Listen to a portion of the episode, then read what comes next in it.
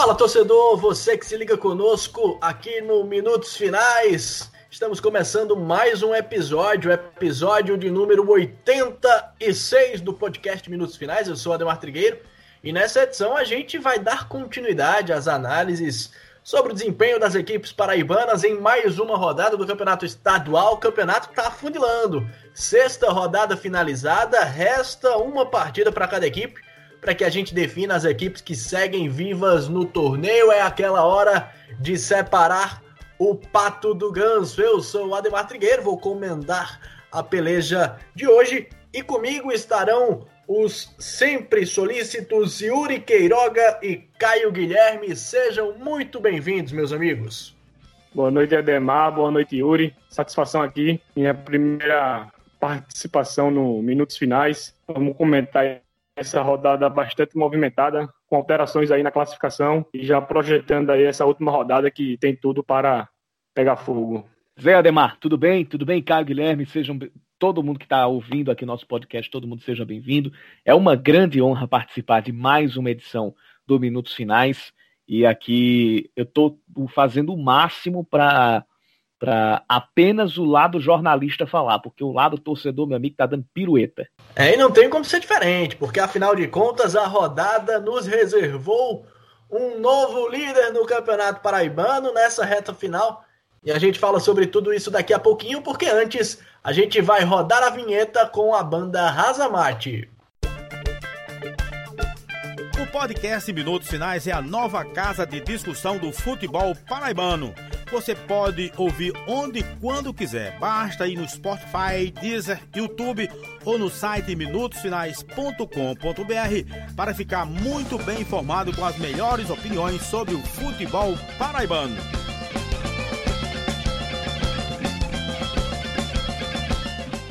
Pois bem, estamos de volta com essa edição número 86 do podcast Minutos Finais. E antes de a gente começar, esse lereado, a gente lembra da nossa parceria com a loja Chique Chique, que tem um vasto catálogo de produtos temáticos da nossa cultura nordestina. Lá só tem coisa boa, lá só tem time grande. Vai lá no Instagram, arroba Chique Chique Oficial, para ficar ligado no que tá rolando por lá. Você que é ouvinte do Minutos Finais tem sempre uma molezinha, um descontinho na boa. Basta chamar a galera lá no inbox, no Instagram e usar a palavra-chave que nesta semana, para este episódio, a palavra-chave é Jurássico. Jurássico, portanto, a palavra-chave. E aí vocês garantem 15% de desconto em camisas, canecas, quadros. Vão lá, confiram e aproveitem. Mandando sempre um salve, salve também para o nosso parceiro Fute PB, que cobre o futebol amador e profissional aqui no nosso estado.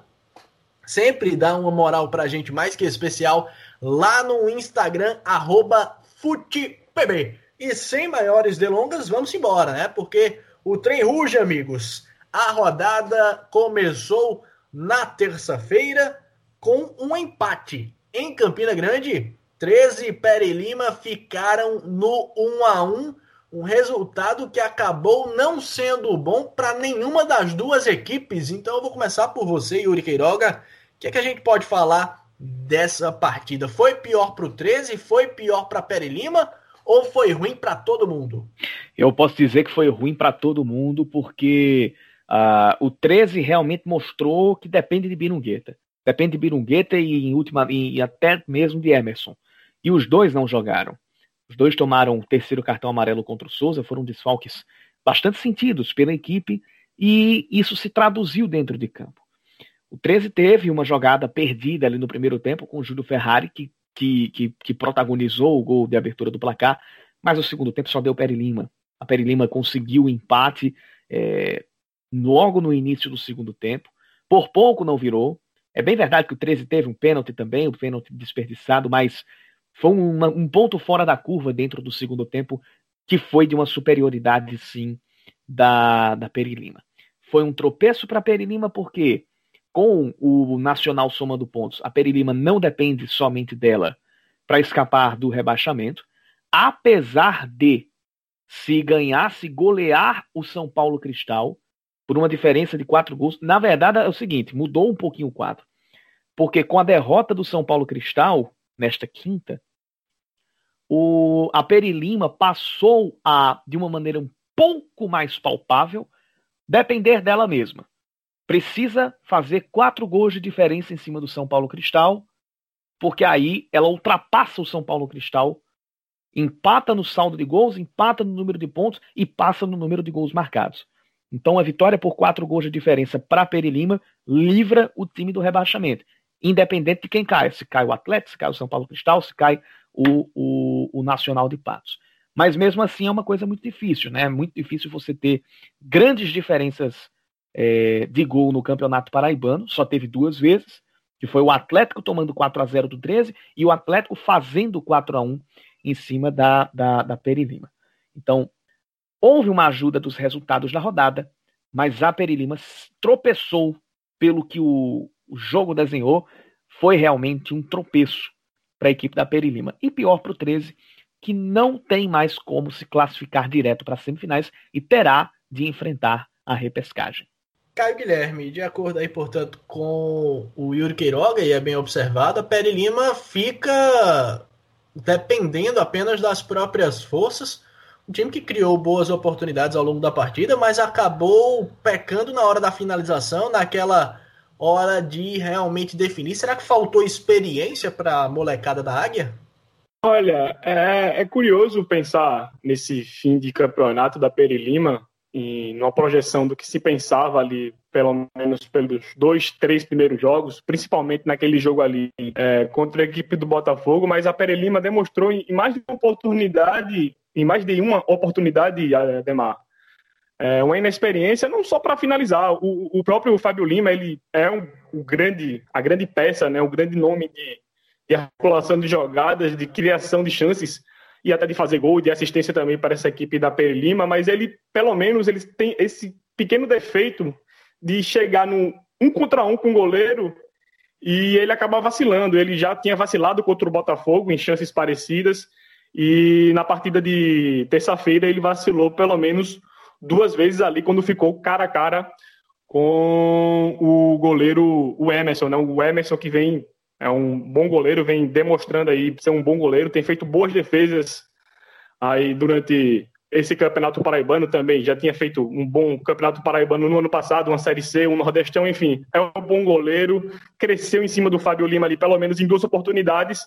E, o, e o, a Águia deixou escapar aí uma vitória que seria, né? Poderia ser uma, uma, uma vitória muito importante aí no seu futuro, aí nessa sua briga contra o, o rebaixamento. A Peri Lima, que me pareceu ser uma equipe um pouco desorganizada, né? Uma equipe que tinha na, nas, nas, outras, nas outras partidas tinha, ser tinha demonstrado, pelo menos para mim, uma equipe que se portava bem em campo, mas acabava vacilando assim, em momentos capitais do jogo. Mas eu achei nesse último jogo aí contra o 13 que o Dinho ali ele tentou suprir né, a ausência do Renatinho, que tinha sido expulso contra o Atlético e acabou que a equipe não, não teve uma organização ali, principalmente no meio campo, para organizar o jogo, né, para tentar controlar a partida.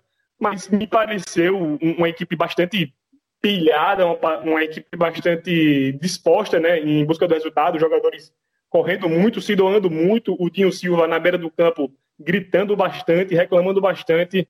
Então acho que assim, a Peri Lima ela foi desorganizada, acabou pagando mais uma vez pela inexperiência, né, pelas chances que perdeu. E mais uma vez aí vai para mais uma partida tentando aí fugir dessa, desse rebaixamento aí que não vai ser bom para a equipe.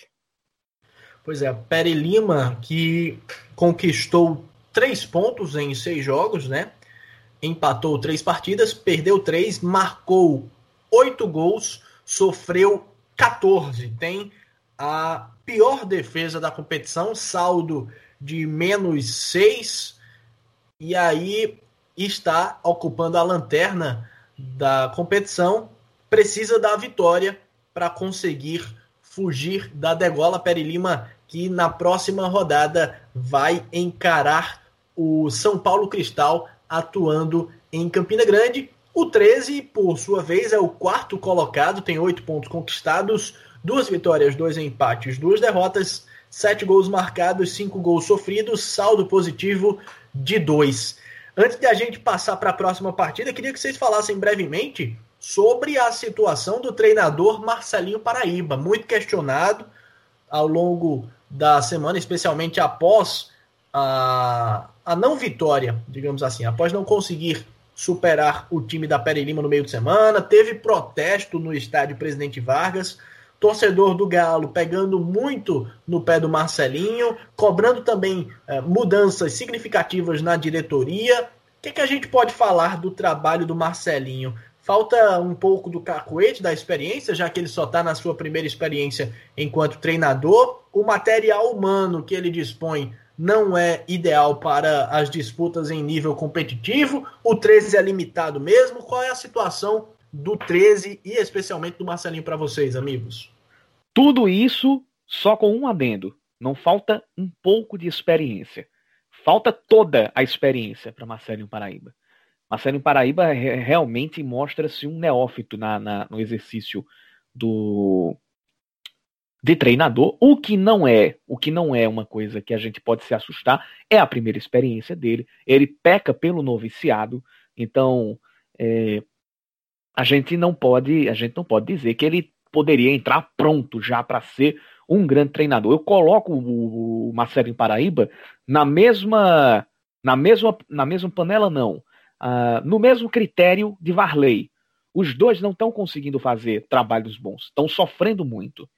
Por diferentes motivos, mas estão sofrendo bastante. Diferentes motivos, mas um em comum, que é a falta de experiência. Mas no 13, sim, pesa muito mais o fator da desorganização administrativa, do time ainda estar batendo cabeça financeiramente e não ter como fazer um time melhor, pelo menos é o que me parece, do que esse que está aí.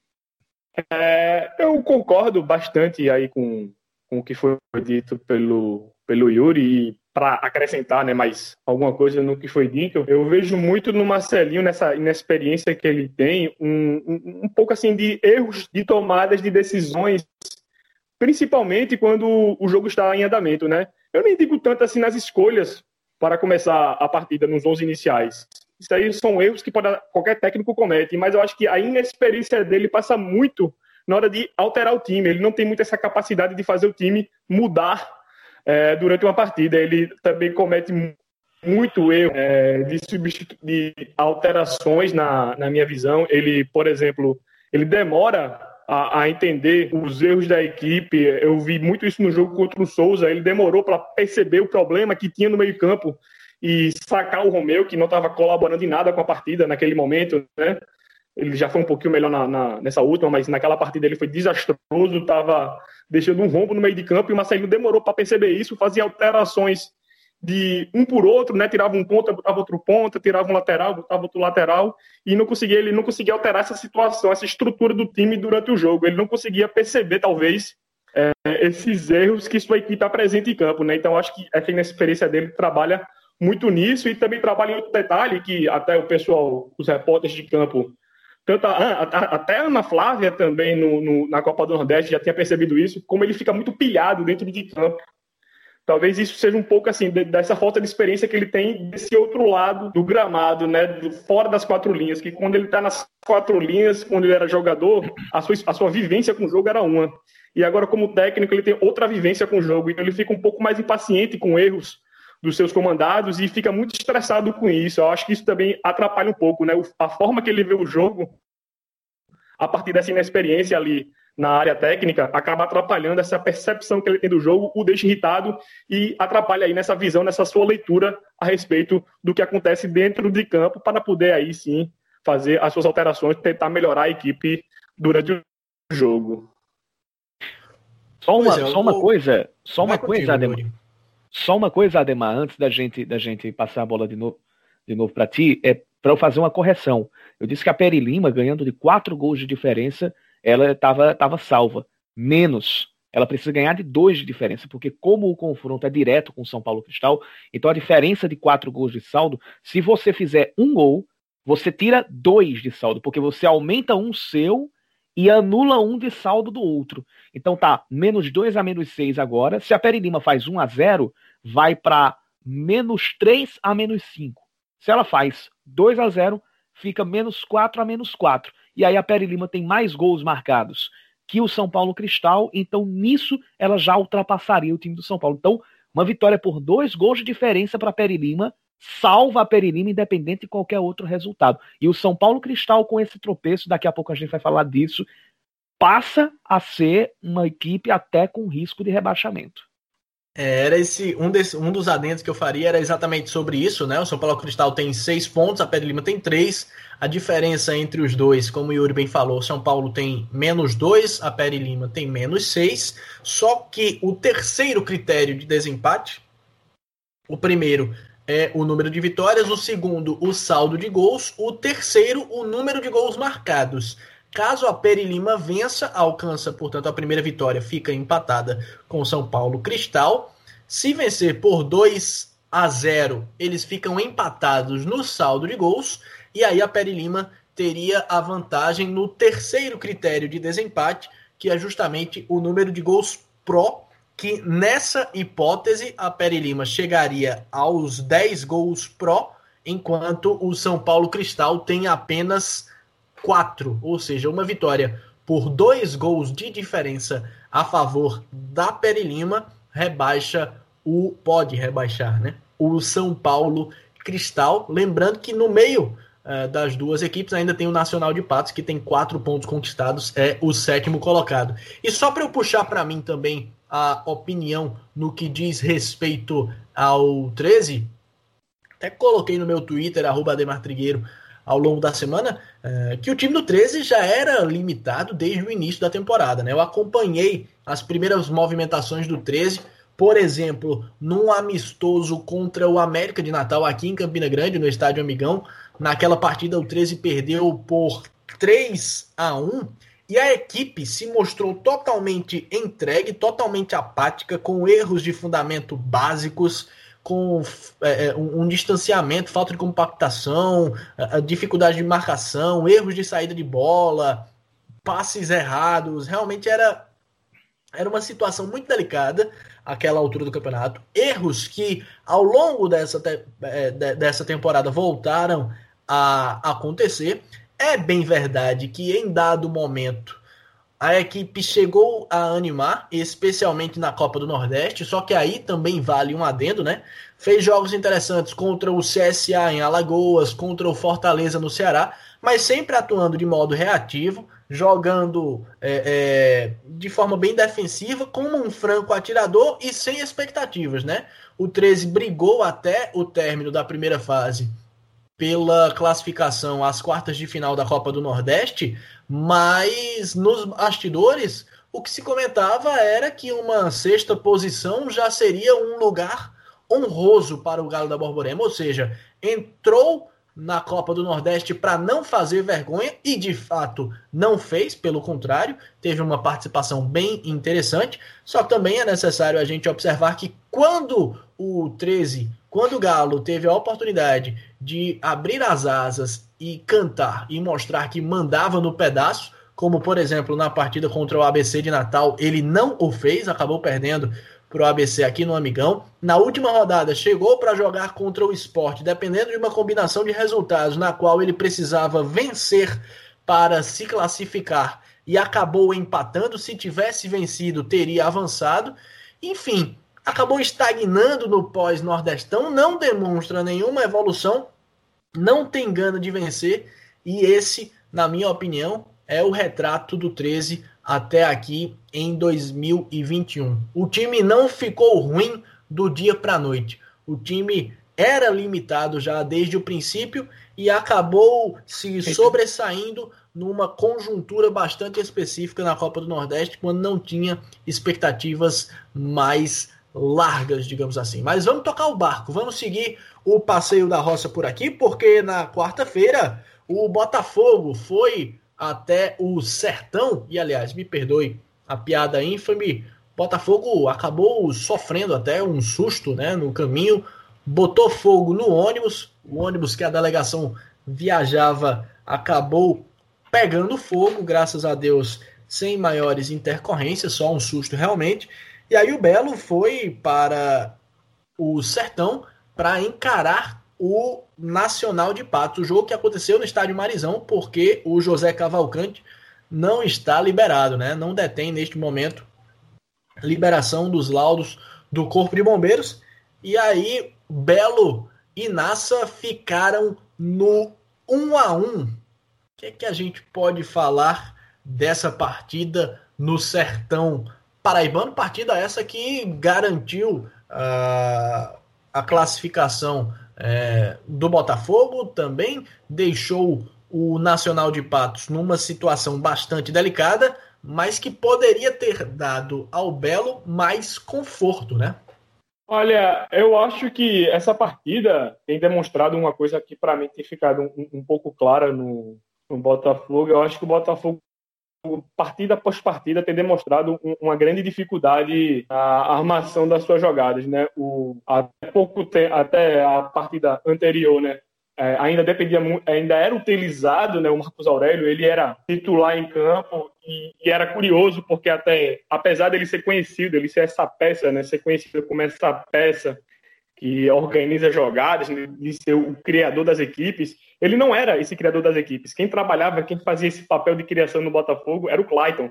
Só que o Clayton, ele tem que ser o cara que cria, o cara que define, o cara que ajuda na saída de bola, isso acaba sobrecarregando um pouco o, o, o, seu futebol. Então o Botafogo sofre, sofre bastante com, com, essas, com essa questão da criação. O, o Gerson ele tentou o, o Caio Wilker, né, agora nessa partida, uma tentativa válida, né, ele, tem, ele, tinha, ele reconheceu a, o baixo desempenho do Marcos Aurélio e tentou o Caio, mas mesmo assim você ainda sentiu uma equipe muito travada, ele provocou também outra mudança, né, botou o Roniel é, para jogar, mas parece que não é uma questão de peças ofensivas que o, o Botafogo carece. É claro, o elenco está aqui, o que o Botafogo pretende, né, principalmente para uma equipe que vai vir a jogar a Série C. Mas me parece ainda que o trabalho do Gerson nesse quesito, ele não tem evoluído. Tem faltado aí um repertório maior de, de jogadas, de, de, opções ofensivas, que é o que o Botafogo precisa, porque tudo bem, na Série C o Botafogo pode vir a enfrentar equipes superiores e não tenha que ser essa equipe que se impõe o jogo todo. E aí pode ser que funcione na Série C. Mas agora, para o Paraibano, o Botafogo é o grande, a grande equipe do campeonato. É a equipe que todas as outras vão enfrentar e vão ficar atrás. Vamos esperar que o Botafogo tome essa iniciativa. E o Botafogo, nesse quesito, tendo que fazer isso durante o campeonato, não tem sido feliz, tem sido pobre de ideias, né?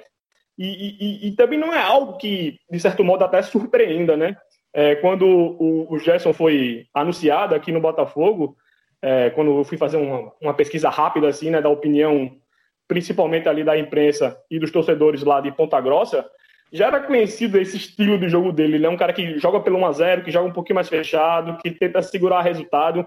Então, talvez essa sua própria característica para o que o Botafogo precisa, para o elenco que o Botafogo tem nesse paraibano, tem sido um fator de dificuldade para o tem sido um fator de dificuldade para a equipe do Botafogo e mais uma vez aí contra essa fraca equipe do Nacional, o Botafogo mais uma vez aí uma equipe que está remendada como a equipe do Nacional, uma equipe que tomou muitos gols, mas o Botafogo não conseguiu criar situações, não conseguiu se impor, teve um jogo muito morno, se acomodou com o gol que conseguiu, acabou pagando no final e aí corre o risco de talvez até acabar a primeira fase sem estar nas duas primeiras colocações e aí ter que jogar repescagem, que eu tenho certeza que não estava nos planos é, da diretoria e da comissão técnica botafoguense.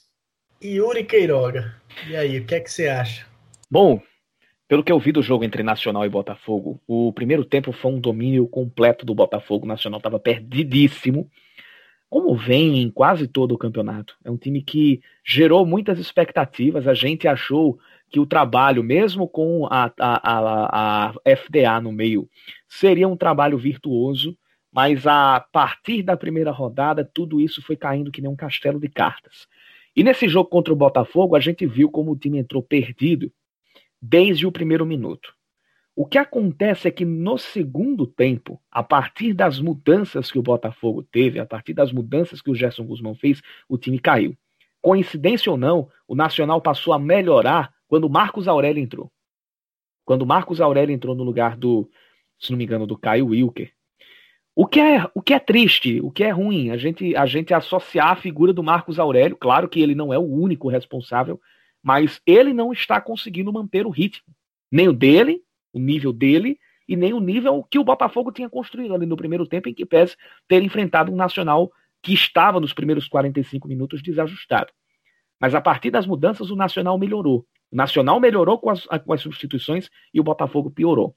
Tanto que o Du e o Vitor Xavier foram determinantes no empate e quase na virada do Nacional, porque houve chance, sim, do Nacional virar o jogo. Então, o que dá para dizer é que o Botafogo ele encontrou, talvez, ou pelo menos desenhou uma alternativa ao Marcos Aurélio e ao atual estilo de jogo, mas ainda precisa dos reforços e, ao mesmo tempo, o Botafogo está numa situação em que não consegue manter o seu nível pelos 90 minutos. Já é preocupante para o Paraibano, também é preocupante para uma Série C. E o Nacional, infelizmente, por mais que tenha buscado a virada, é um time extremamente irregular e não se encontrou até agora.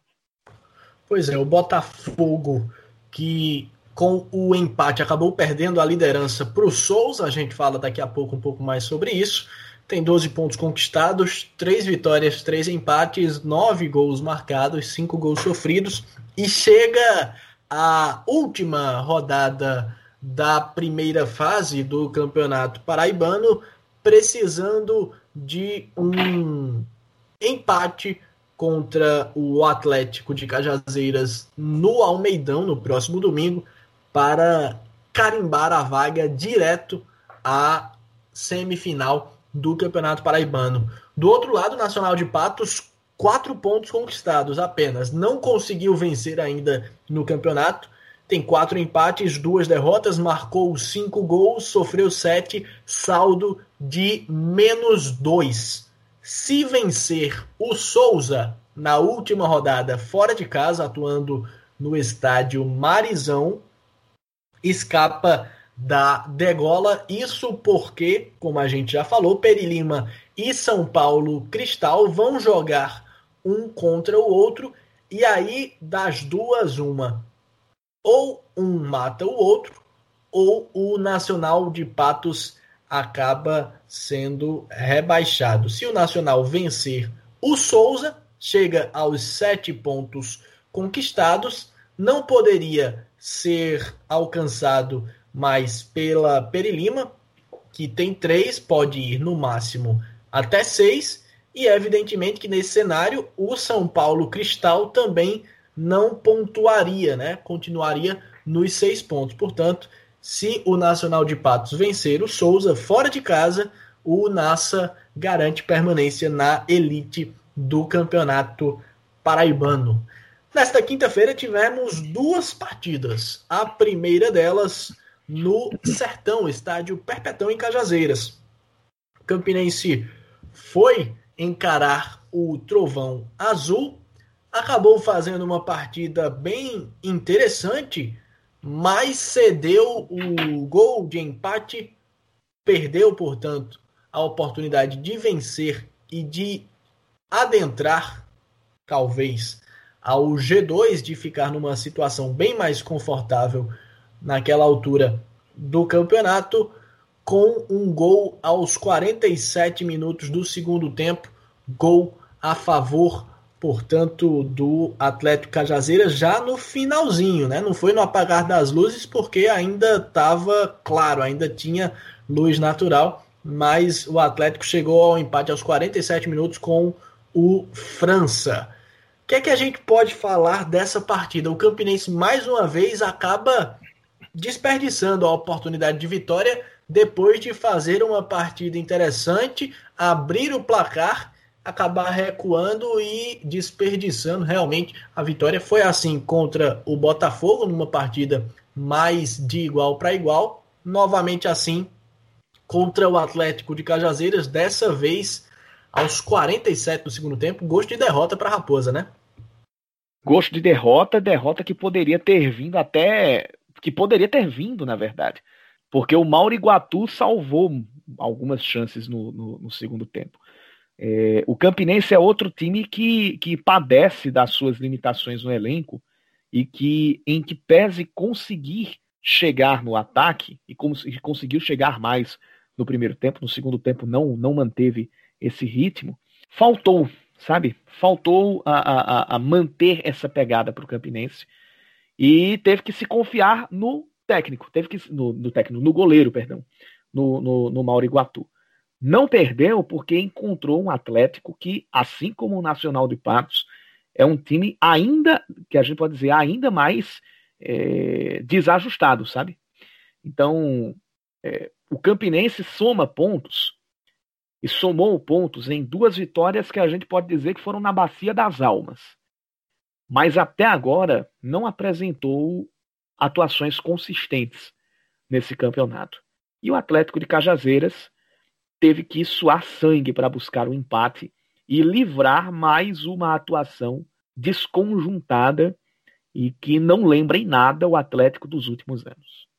Primeiro, assim, eu vou a parte do Atlético, né? Vamos você percebe que houve uma repetição de informação aí por parte do Fininho, ou seja, como é importante, né, uma continuidade de trabalho aí no Atlético, né, uma equipe que está bem instável né, nesse, nessa temporada, com muita troca de técnico, com muita, muitas mudanças, né? Então o Fininho ele acabou repetindo a formação que foi bem contra Lima, né? Ali com o Chiclete e o Edgar de volantes, o, o, o Elton Saci, o França, o Renan Henrique e o Guerreiro.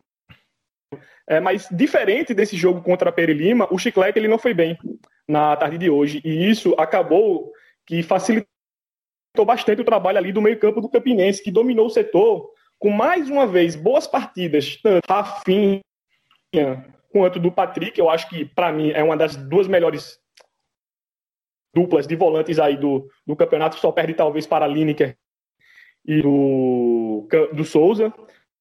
Daniel é, Costa. O que me surpreendeu. Oi? Daniel Costa. o Daniel, Daniel Costa. Daniel Costa. O sobrenome, me falhou aqui. Mas então, voltando, né? essa boa dupla de volantes fez mais uma, uma boa atuação, né? E também contou com uma surpreendente para mim. Eu não esperava que ele ia entrar tão bem assim na equipe e fazer uma partida tão. que foi o Edinho.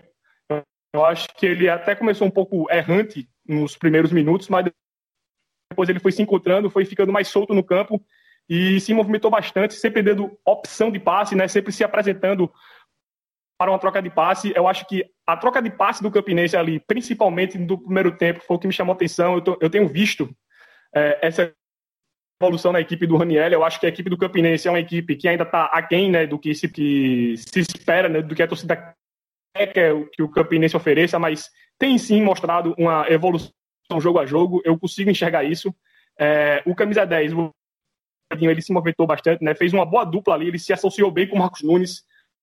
É, rolava muita troca de posição, às vezes o Marcos Nunes, que estava aberto, entrava, né? Ele que mais uma vez fez uma partidaça, é, foi fundamental mais uma vez na vitória. Eu acho que também foi interessante essa escolha do Raniel pelo Cláudio. O Cláudio, que acho que também ofereceu movimentação interessante, soube sair da área para dar opção para tentar segurar a bola, né? abrir os espaços nas costas da, da defesa do Atlético, né? Mas o Raniel ele comete o seu erro é ali por volta dos 16 minutos, quando ele faz a, aquela dupla alteração, né? Tira o Marcos Nunes, né, que aparentemente sentiu algum desconforto muscular ali na parte na posterior da coxa, né, saiu de campo e foi colocar um gelinho ali para tratar, né, talvez de alguma de algum incômodo. Saiu ele, entrou o Vitinho, né? E saiu o não, saiu ele, entrou o Aleph e saiu o Marcos Nunes e entrou o Vitinho, né? A partir daí, o, o, o, o Atlético, em seguida, faz uma alteração que também muda, né? O Chiclete sai, tava mal, tava dando espaço entre o Ebert e sai o Wellington Saci para a entrada do Duílio. Que, o que é que isso provoca, né? Isso provoca que vem para o meio, que é uma posição onde ele se sente um pouco mais confortável do que ter que jogar ali aberto como um extremo, né? Então, a partir daí, começa o Atlético começa a crescer na partida e o Campinense começa a, a deixar a bola mais na, no pé do, da equipe do Trovão, né? Inverte um pouco os papéis de como estava é, no primeiro tempo. E aí vai acontecendo uma sucessão de mudanças aí do, do, do Raniel, né? Ele, ele, após isso, ele tira o Cláudio, bota o Daniel, vai recuando cada vez mais o time, vai recuando cada vez mais o time. E aí a equipe do Atlético se sentiu confortável no jogo, né? Foi indo para frente, sem muito brilho, é claro, porque não é equipe de muito nível técnico, uma equipe tão organizada, mas é uma equipe que tem nomes interessantes, principalmente esse Renan Henrique, que é, para mim, o principal nome da equipe aí, mais uma vez jogou muito bem, acabou até perdendo aquela grande chance ali, né, cara a cara com o Mauro, mas o Mauro também, com todos os méritos, foi para mim, o Mauro, o melhor em campo. Mas aí, com esse cenário, né, esse cenário de, de um campinense dando a bola para o Atlético e ficando no seu campo esperando, água mole, pedra dura, tanto bate até que fura e furou, né? Infelizmente, para a Raposa ali nos minutos finais da partida e deixou escapar aí dois pontos que seriam fundamentais para quem sabe roubar, né, a vaga do Botafogo na, na última rodada e conseguir uma classificação direta para a semifinal, que seria fundamental, né? Então a, o, a Raposa, né, o Campinense, acabou pecando aí por esse erro, na minha visão, do Raniel em ter recuado a equipe nessas alterações que eu julguei assim, terem sido infelizes por parte do técnico. Pois é, o Campinense que com o empate manteve-se na terceira colocação, tem duas vitórias, três empates, uma derrota marcou oito gols, sofreu sete, enquanto o Atlético está surpreendendo até, né, de certo modo, até pelo planejamento que teve ao longo, ou pela falta dele, né, ao longo do ano até aqui, seis pontos. Uma vitória, três empates, duas derrotas, oito gols marcados, dez gols sofridos. A situação do Campinense é a seguinte: o Campinense já está garantido na segunda fase da, do campeonato paraibano, vai para a última rodada contra o 13 no clássico dos maiorais, vislumbrando a possibilidade de beliscar um lugarzinho na semifinal, mas não é uma missão das mais fáceis. Isso porque vai precisar vencer o 13, o grande rival, e vai torcer contra o Botafogo, que joga contra o Atlético. Campinense teria que vencer o 13, o Botafogo teria que perder para o Atlético e teria que haver uma redução aí de três gols no saldo, ou seja, o Campinense teria que vencer de repente por 2 a 0 13, o Botafogo teria que perder por 1 a 0 ou o Botafogo teria que perder por dois gols de diferença e o Campinense vencer o 13. De todo modo, não é uma missão das mais fáceis para o Campinense se colocar, portanto, numa situação de avançar direto à semifinal do Campeonato Paraibano. O Atlético de Cajazeiras, de certa forma, está aliviado. Não tem mais risco de rebaixamento. Entra naquela explicação que a gente deu instantes atrás, uma vez que São Paulo Cristal e Peri Lima jogam um contra o outro. O risco que poderia vir a correr o Atlético seria apenas no caso de uma derrota histórica para o Botafogo, de modo que. Né? É, o Atlético, é o seguinte: o Atlético tem seis pontos e menos dois de o, o Atlético está na frente do São Paulo Cristal pelo número de gols. Isso. Então, o que é que acontece? Se a Peri Lima ganhar do São Paulo Cristal, obrigatoriamente o São Paulo Cristal vai ficar com um saldo menor que o do Atlético. E o Atlético, ele pode jogar, entre aspas, pelo empate no saldo de gols, porque ele tem mais gols marcados. Exato, era então, aí que eu ia chegar, né? Exatamente. O que então, ocorre seria é, apenas no caso, por exemplo, de a Peri Lima vencer o São Paulo Cristal por 2 a 0 digamos, né? E aí Mas... o Atlético dois ou, ou, mais, e aí o Atlético. Por, por mais, porque, porque, porque é o seguinte: porque para o, o São Paulo Cristal, a conta é dois gols, porque é o confronto direto, então tem aquela regrinha, é, tem aquela coisa do gol anular o outro. Mas Isso. contra o Atlético, não. Contra o Atlético são dois jogos independentes. Então, contra o Atlético, a Peri Lima tem que tirar quatro gols de salto fazendo quatro gols. Então, é, a Peri Lima. Caso, Sim. Só que no caso de, Ape, de, Peri Lima, de Peri Lima, por exemplo, vencer por 2 a 0 quem cairia seria o São Paulo Cristal. O Atlético só cairia numa situação de a Peri Lima fazer essa é, é, tirar essa desvantagem que tem contra o São Paulo Cristal. E, o, e o, Atlético, 0, e o Atlético, e o Atlético perder, por, um por uma margem maior. Isso. Isso. No caso seria a Peri Lima ganhar por 2 a 0 por exemplo, e o Atlético perder por 3. Não deixa de ser uma situação que merece ficar de olho, mas eu não sei se é bem. É, se é provável. Enfim, de todo modo, o Atlético vai para a última rodada precisando ficar de olho. E também tem uma situação aqui muito interessante para o torcedor de Campina Grande, que é o temor de um clássico dos maiorais se repetir na segunda fase do campeonato paraibano, né? De 13 Campinense terminarem essa fase em terceiro e sexto ou em quarto e quinto. Não é uma situação das mais fáceis, né? Pelo contrário, é bem improvável até que ela venha a acontecer. Aconteceria apenas no caso de o 13 vencer o Campinense e Atlético de Cajazeiras e São Paulo Cristal vencerem seus jogos, né? Então, foi algo que a gente comentou nos episódios anteriores do Minutos Finais. Não é um risco tão grande assim, existe a possibilidade, mas ao que tudo indica, Campinense e 13 fogem do confronto de um novo clássico dos maiorais na segunda fase do Campeonato Paraibano, que diga-se de passagem, né? É um, um momento muito importante porque tende a definir as vagas também na Série D do Campeonato Brasileiro em 2022. Nesse ano a gente tem Souza, Campinense 13 na Série D. No ano que vem teremos apenas duas equipes participantes. E cá para nós, né, o Souza está muito bem encaminhado neste momento. O Souza ficaria de fora da Série D, Campeonato Brasileiro em 2021, apenas apenas no caso de nós termos uma final entre 13 e Campinense. A ida para a Série D é o seguinte: depende do Botafogo. Se o Botafogo for para a final, vai ter um jogo de terceiro lugar para definir a, a, a, segunda vaga na D. Se o Botafogo não for para a final, o quem for para a final, os dois finalistas ficam com a vaga na Série D, além de, ficar com a vaga na Copa do Brasil. E se o Botafogo não for para a final, apenas o campeão vai para a Copa do Nordeste, porque o Botafogo ficaria com a vaga na pré-Copa do Nordeste. Então a situação é essa.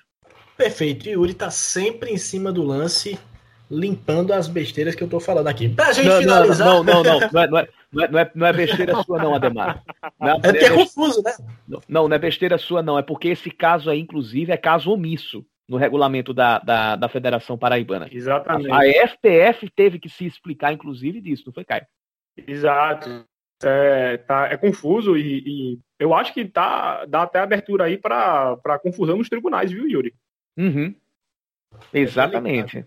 Tomara que não ocorra, né? Mas vamos, vamos seguir o passeio da roça aqui. Vamos para São Paulo, Cristal e Souza, né? A partida uh! que. Yuri tá feliz, né? A partida que encerrou essa sexta rodada do campeonato paraibano e que garantiu ao dinossauro, ao nosso Jurássico, a liderança e a classificação garantida direto à semifinal. O Souza vem fazendo um campeonato surpreendente.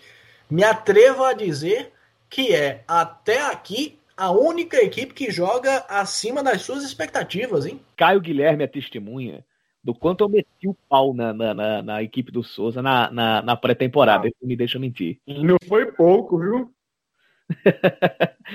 Mas é, eu posso dizer aqui, com todas as letras, que a grande virtude do Souza foi ter observado para o seu maior defeito, que é não ter um ataque tão efetivo. O time só tem um centroavante no elenco, e mesmo assim esse centroavante, é, ora ele não tem, uh, eu não diria que ele está no nível de ser um nove de responsabilidade que o Souza precisa. E agora ele também está com um problema físico, porque está se recuperando de uma lesão no pé, é, depois de um acidente de moto que ele sofreu lá em, em, em Souza, isso antes do, do jogo do 13. Até foi relacionado para o jogo contra o 13, mas não entrou e nem foi relacionado para hoje. Deve entrar contra o, o Nacional no domingo. Mas, fora o Rodrigo Potim, o Souza não tem nenhum centroavante de ofício. E a preocupação do Souza era justamente com o ataque. Então, o que é que o Paulo Chardong e o William Schmidt, antes de saírem, e de uma maneira bem controversa, é, antes de saírem do Souza, depois da vitória no Clássico contra o Atlético, o que, que eles fizeram? Eles treinaram o time, eles, a, além de prepararem o time fisicamente, o Souza, a, a exceção do jogo de hoje, que realmente deu uma cansada no final do jogo, o Souza ficou marcado por ser um time que fisicamente está muito bem. E eles apostaram muito na defesa. E a defesa esse ano está fazendo um trabalho exemplar. Uma zaga jovem, com o Rony e o Marcelo, com um goleiro experiente do quilate do Ricardo, nunca critiquei, inclusive. É... E, e esse, esse trio, junto com o trabalho do Wesley e do Arisson na recomposição, é, tá fazendo com que o Souza seja muito seguro lá atrás. E o próprio estilo de jogo que o Paulo Chardon montou e que está sendo replicado de maneira muito inteligente pelo Índio Ferreira, foi replicado hoje, permite que o Souza ocupe os espaços. Porque o Souza joga com três meias, e não são três meias atacantes, são três meias meias mesmo. Natalício, o Juninho e o Wesley Carioca. E só o Dentinho avançado. Ele que é um atacante de velocidade. Souza joga sem centroavante. Sem centroavante fixo. No primeiro jogo, o Paulo Chardong tentou botar três zagueiros. Não deu certo. Aí ele partiu para o 4-2-3-1 sem o homem de referência. E ali foi que o Souza se, se encontrou. Porque achou uma maneira de ocupar espaços, não deixar que o ataque adversário fosse proeminente. Quando era, o Ricardo aparecia para defender. E esmerou-se em ir para o ataque quando dava, mas quando fosse, fosse de maneira perigosa. E essa é a cara do Souza. Quando o Souza vai, é para ofender, é para fazer o gol. Ainda empilha algumas chances, isso precisa ser visto mas está desempenhando um trabalho com um equilíbrio muito bom entre a defesa e o ataque, um balanço muito bom, o suficiente para ganhar de pouco, mas ganhar. O que importa é ganhar. 1 a 0 também dá 3 pontos, 1 a 0 também dá taça. Então, como eu posso resumir o Souza desse jogo contra o São Paulo Cristal e do Campeonato Paraibano como um todo? É um time longe da perfeição, é um time bem limitado, mas que olhou as suas limitações, reconheceu que tem limitações e produziu o seu jogo a partir disso, convivendo com aquilo que tem de mais. É, com aquilo que tem de limitação mesmo, que, que faz com que o Souza não seja um time mais versátil. O Souza vai ter que contratar para outra Série D, quem sabe até para a reta final do Paraibano? Creio que sim, principalmente um 9, principalmente um centroavante. Mas como está desenhando o seu jogo hoje, o Souza sim é um time que está ganhando pela humildade e pelo autoconhecimento. É, vou complementar um pouco aí do que foi dito é, pelo Yuri sobre essa questão do, de como o Souza conseguiu enxergar bem a, as suas carências, né, principalmente aí nesse setor ofensivo e se adaptou, né, para se sair bem, se, se dar bem, né, em cima de, de, dessa deficiência, dessa carência, né. Eu acho que o Chardong, eu concordo com o Yuri, ele teve essa inteligência de acertar, mas eu acho que o, o grande acerto do Chardong em relação a, a superar essa deficiência ofensiva e organizar o seu meio, o seu meio campo para isso, ele só acertou na sua última partida contra o Atlético, que é quando pela primeira vez o Natalício joga como um 10 de origem mesmo. Porque até então, nas outras três partidas né, iniciais do, do campeonato, contra o Botafogo e contra a Pere Lima, por exemplo, ele era quase que meio que um falso 9, não era propriamente um cara do meio ali responsável de, de, de municiar o atacante, né? Ele estava mais precipitado à frente e isso acabou deixando ele um pouco apagado. Contra o Campinense, ele jogou aberto na esquerda, também não foi bem. Mas aí contra o Atlético, o Chardong o puxa para o meio, que é a posição onde ele jogou contra o Atlético, contra o 13 e deu aquele belíssimo passe para o Dentinho fazer o, o gol, o gol da partida, né, o gol da vitória, e como ele jogou hoje, uma partida também mostra como ele é o termômetro ali desse meio campo do, do, do Souza, né, distribuindo, se apresentando muito para a bola, distribuindo bola com uma ótima visão de jogo, com um bom passe. Então acho que o Chardong ele acerta e só acerta essa questão na sua última partida, mas aí deixa um ótimo, um ótimo legado né, para o índio que chega. Mas aí o índio, e aí eu vejo um acerto do índio, que na minha visão deve ter sido um acerto do índio, que é essa sacada do, do Wesley Carioca, como mais um homem ali no meio de campo, jogando mais uma vez aí sem centroavante. Ele tem ele tem se saído muito bem né, nesse papel, já foi muito bem contra o, o, o 13, e hoje eu achei que ele foi melhor ainda do que contra o 13,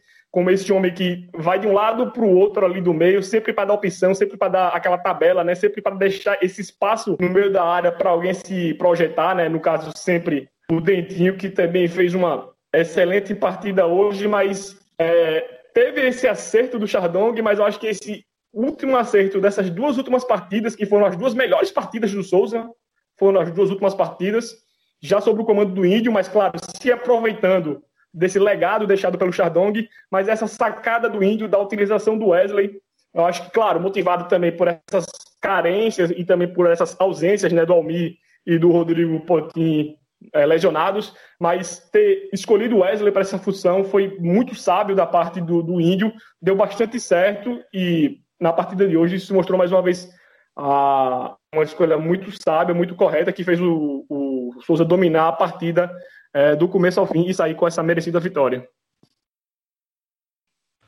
Pois é, o Souza que com o resultado acabou assumindo a liderança do Campeonato Paraibano, garante de forma antecipada a classificação à semifinal do campeonato estadual, vai ficar de boa aguardando o seu adversário. Eu vou te contar, olha, o Campeonato Paraibano deste ano, na minha humilde opinião, tem se apresentado num nível técnico mais baixo do que o habitual. É uma das competições realmente de pior nível técnico dos últimos tempos. Mas se tem algo que merece destaque, que merece ser elogiado, é o setor defensivo do Souza, né? Foram seis jogos até aqui e apenas um gol sofrido. Gol sofrido este para o Botafogo num rebote de uma cobrança de pênalti. Quer dizer, se tem algo que tá dando certo, que merece elogios nesse campeonato paraibano, é o setor defensivo do Souza. E aí eu vou além. Se um time não sofre gols, ele não perde. E se ele não perde, meus amigos, talvez seja ele neste momento o time a ser literalmente batido. A gente fala muito nos atletas mais bambambam, bam, bam, no Clayton, no Marcos Aurélio, no Matheus Regis no Campinense, no Birungueta no 13, no Leandro Cearense, mas eu acho que já está na hora de a gente olhar com mais carinho para Marcelo Duarte, Rony Lineker, Daniel Costa e companhia neste setor defensivo do Souza, que se coloca numa situação bem interessante para essa última rodada. Meramente vai cumprir tabela ali, tentar garantir o primeiro lugar antecipado, Ademar. né? O primeiro lugar dessa fase que garantiria uma vantagem na fase final, né? Fazer o jogo de volta sob seus domínios, Yuri. Exatamente. E, e, outra coisa que a gente tem que pontuar: o Souza não joga com um camisa 5 clássico, aquele volante de pegada, de contenção. Lineker e Daniel Costa são volantes de mais saída. Então, a, a equivalência, o balanço do, do, defensivo do Souza é pelo fato da ocupação dos espaços, das, da compactação ali do, do meio-campo e de todo mundo estar atento ao ataque e à defesa. Isso faz com que o Souza faça um jogo de esforço. E aí o preparo físico do time é decisivo. Vamos ver se a atual comissão técnica vai manter o nível do trabalho desenvolvido pelo William Schmidt, que dava ao Souza esse conforto no preparo físico, que é um diferencial da equipe nesse campeonato. Souza que tem 13 pontos conquistados. Vai contigo, Caio. Só para amarrar o que o Yuri falou sobre esse meio campo do Souza, que eu concordo bastante, que é um meio campo e é excelente toque de bola. Todo mundo toca bem na bola ali. E para não deixar para não esquecer, né, de, de, um cara que foi fundamental na partida de hoje e que também tem sido fundamental, mais um cara fundamental é, nesse meio da equipe do Souza é o Juninho, também um cara que se movimenta bastante, que também tem bom toque de bola, tem boa leitura de jogo, sabe se movimentar. Ou seja, esse meio do, do, do Souza, o Lineker, o Daniel, o Natalício, o Juninho, o Wesley, são cinco jogadores que sabem se movimentar, sabem tocar na bola, sabem ocupar os seus espaços. Eu acho que é, é, é também para se reconhecer o mérito na montagem, né, na escolha dessas peças pela, pela comissão do Chardong junto com a diretoria do Souza. Foi um meio-campo muito bem pensado, muito bem montado, com jogadores técnicos que sabem tocar a bola, entendem o jogo, têm uma boa leitura do jogo e sabem se movimentar. Então, acho que muito é, dessa superioridade do Souza tem a ver, claro, com esse sistema defensivo, que é o que chama mais atenção, né? Só sofrer um gol. Mas eu acho que essa composição do meio, essa qualidade de todos os meias que jogam na equipe titular do Souza também é uma questão que tem que ser bem observado aí, é uma equipe com muito um toque de bola muito, muito. Acho que é o melhor toque de bola do, do campeonato, é, é esse meio do Souza. E para completar aqui, dois pontos. Um é a respeito do, do, do Índio. Índio vai ter uma missão daquelas, viu? É, eu acho que é raro a gente ver um técnico que assume um time no meio do campeonato e encontra um time estruturado, montado, para que ele dê continuidade àquele trabalho. Quando você tem uma troca de comando técnico, geralmente quem está chegando vai pegar uma quase terra arrasada ou terra arrasada, ou vai pegar um time desconjuntado para ele dar jeito. Índio não. Índio chega com um negócio dando certo e a missão dele é continuar fazendo aquilo dar certo. Então é uma coisa bem, bem rara que a gente vê na, na equipe do Souza. Hoje, ou pelo menos nessa quinta-feira, isso aconteceu. Vamos ver no restante do campeonato e na Série D que está se aproximando. E o segundo ponto é que os jogadores da cidade, à exceção do Rodrigo Potim, que não, que realmente mais uma vez não está correspondendo, em que pese agora ter tido essa lesão e aí já ter perdido os dois últimos jogos, os jogadores da região de Souza estão correspondendo. Ricardo, com toda a sua experiência, eu achava que ele poderia ser um, um, um problema para a equipe do Souza, porque não vinha numa boa fase, Tá? Inclusive caiu para a terceira divisão do Cearense com o Guarani de Juazeiro, mas esse ano está sendo um destaque do time. Quando é exigido, aparece, defende e salva. Marcelo nem se fala. Prata da casa do Souza, fazendo um baita campeonato paraibano. Um dos melhores do campeonato paraibano. A gente tem dado muito destaque muitas vezes para o Fábio Lima, porque da, da, da Pere Lima, né? Que está lá na frente, vez ou outra chega para concluir. Mas, para mim, meu voto hoje de melhor do Paraibano seria de Marcelo Duarte. Pois 13 é. Campinense e Botafogo, que são o trio de ferro, né? Que em tese são os mais fortes, digamos assim, os maiores do estado. Não, não é possível que eles não vislumbrem a possibilidade de tentar tirar o Marcelo Duarte do Souza num futuro próximo. Acredito que isso não seja possível para as disputas do Campeonato Brasileiro, porque o Souza também vai estar presente, mas precisa ser algo a ser debatido nos bastidores para o trio de ferro num futuro próximo. Eu acho que eu acho que não é para trio de ferro não, acho que vem gente de fora mesmo para tomar, viu? Pode se se ele merecimento. Se, se ele mantiver esse, esse, esse desempenho do Campeonato Brasileiro, pode ter certeza que ele vai ele vai para fora da Paraíba rápido, rápido. É, e o outro jogador da região é o Juninho. Juninho lá de Uiraúna, outro revelado pelo Souza, só que esse um pouquinho mais rodado, um pouco mais contestado também. Esse ano faz a sua melhor temporada com a camisa do Souza, mas de longe já tem dois gols na competição, está sendo uma das peças fundamentais desse time. E o Otávio, o Otávio que estava parado depois de jogar pelo Sport de Patos em 2019, pelo Alto Sport também, não jogou profissionalmente em 2020, teve uma segunda chance na equipe do Souza e até gol o cara fez quando entrou. Tá no banco de reservas, mas quando entrou até gol fez, fez gol lá contra a, a, a Perilima. Então, as pratas da casa também estão sendo bastante importantes para o Souza.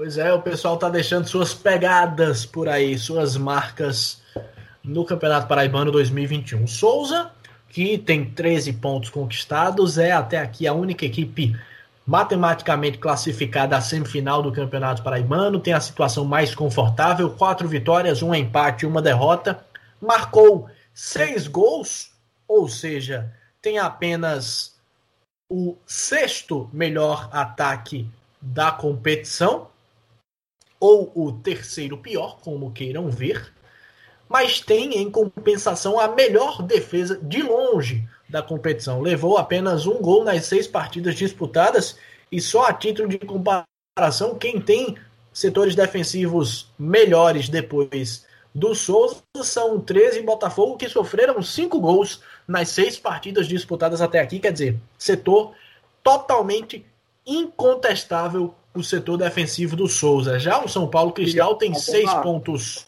conquistados, uh, uma vitória, três empates, duas derrotas, marcou quatro gols, sofreu seis, vai para a última rodada correndo o risco de rebaixamento, vai jogar a vida o Carcará contra a Perilima, a Águia de Campina Grande, e aí uma das duas equipes vai voar.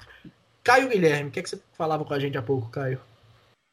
Só para fechar, é, para ilustrar como é, essa capacidade defensiva do Souza é tão surpreendente que mesmo com esse ataque, que dentre os ataques do campeonato não se destaca, mas essa defesa é tão boa que faz a equipe ter o melhor saldo de gols da competição.